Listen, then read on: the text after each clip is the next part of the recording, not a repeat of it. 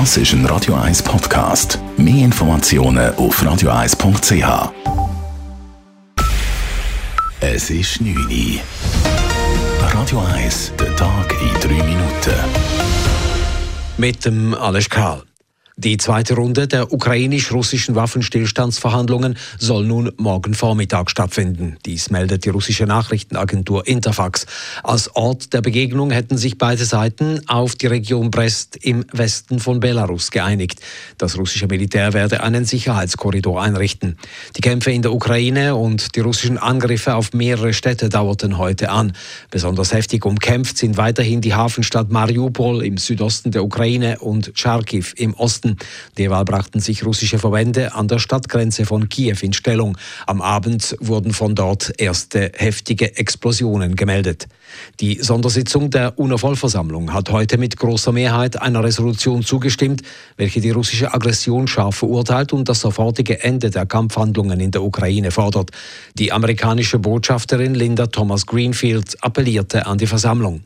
We are choosing to hold Russia accountable Russland soll für seine Handlungen zur Rechenschaft gezogen werden. Stimmen Sie mit Ja, wenn Sie an die Einhaltung der UN-Charta und an alles glauben, wofür diese Institution steht. Lediglich fünf Staaten waren gegen die Resolution, neben Russland auch Nordkorea, Belarus, Eritrea und Syrien. Die Solidarität mit den ukrainischen Flüchtlingen ist in der Schweiz riesig. Am nationalen Spendetag der Schweizer Privatradios kamen rund 175.000 Franken für eine Hilfsaktion des Schweizerischen Roten Kreuzes zusammen. Zudem haben sich über die Plattform Campax über 7.000 Haushalte bereit erklärt, Flüchtlinge bei sich aufzunehmen. Es stünden fast 17.000 private Betten zur Verfügung. Bundespräsident Ignazio Cassis ist stolz auf diese Solidarität der Menschen. Diese Solidarität ist sehr wichtig und es gehört auch zur unseren humanitären Tradition. Die Schweizer Bevölkerung zeigt sich immer solidarisch mit dem Leiden von Menschen auf der Welt, vor allem wenn sie uns nahe stehen, geografisch wie jetzt. Die Kantone Zürich und Bern stellen je eine Million Franken als Soforthilfe bereit. Die Stadt Winterthur spendet einen Franken pro Einwohner, knapp 118.000 Franken. In vielen Gemeinden laufen Sammelaktionen für Hilfsgüter, die zu den Geflüchteten nach Polen und in andere Grenzländer der Ukraine gebracht werden sollen. Gemäß der UNO sind bereits über 860.000 Menschen vor dem Krieg in der Ukraine geflohen. Der Bundesrat hat heute den Abstimmungskampf für das Frontex-Referendum eröffnet. Die Europäische Grenzschutzagentur sei wichtig für die Schweizer Sicherheit, sagte Bundesrat Uli Maurer vor den Medien, aber auch für jene im Schengen-Raum. Dabei gehe es insbesondere auch um kriminelle Banden.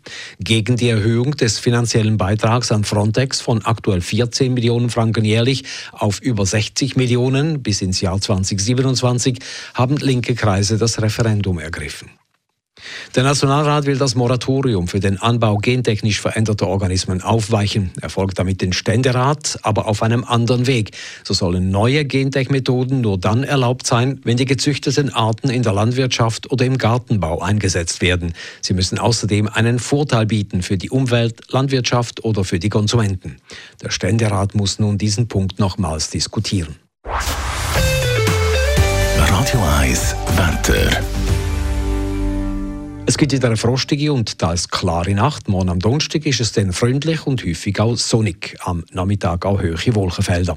Temperaturen am frühen Morgen 0 bis minus 3 Grad, am Nachmittag bis 12 Grad. Das war der Tag in 3 Minuten.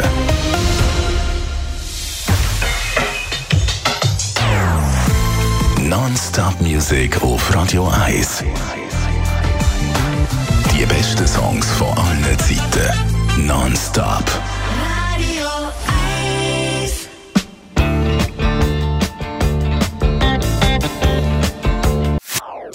Das ist ein Radio 1 Podcast. Mehr Informationen auf radio1.ch.